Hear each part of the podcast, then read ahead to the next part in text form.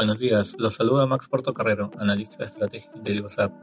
El día de hoy, martes 28 de febrero, los mercados internacionales obtienen rendimientos mixtos hacia el cierre del segundo mes del año, mientras continúan reportándose resultados corporativos del cuarto trimestre del 2022. En Estados Unidos, los futuros avanzan en el último día de febrero a la espera de los datos económicos de confianza del consumidor e indicadores adelantados que se publicarán durante la semana. En el terreno corporativo, Zoom reportó fuertes ganancias lo cual impulsó poco más de 6% las acciones de la compañía. En la eurozona, las bolsas de bloque muestran comportamientos diferenciados, luego de registrar un buen inicio de semana el día de ayer.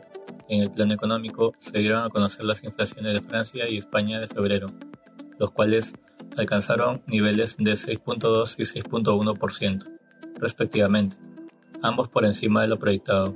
De este modo, los inversionistas esperan el dato de inflación del bloque, el cual se conocerá en el transcurso de la semana. En Asia, los mercados abrieron el alza con excepción del Hansen, que cayó un 0.79% cuando el presidente ejecutivo de Hong Kong, John Lee, anunció que abandonaría su mandato de máscara a partir del 1 de marzo. En Japón, la producción industrial experimentó su peor caída en ocho meses, registrando un descenso del 4.6% en enero en comparación con diciembre. Por otro lado, dado el reciente aumento de los precios del mineral del hierro en China, la Comisión Nacional de Desarrollo y Reforma anunció que implementará regulaciones y reprimirá las actividades ilegales para fortalecer el control sobre los precios del mercado de dicho material.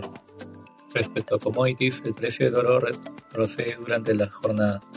Por su lado, el precio del cobre sube, finalmente el precio del petróleo aumenta ubicándose alrededor de 77 dólares el barril de WTI.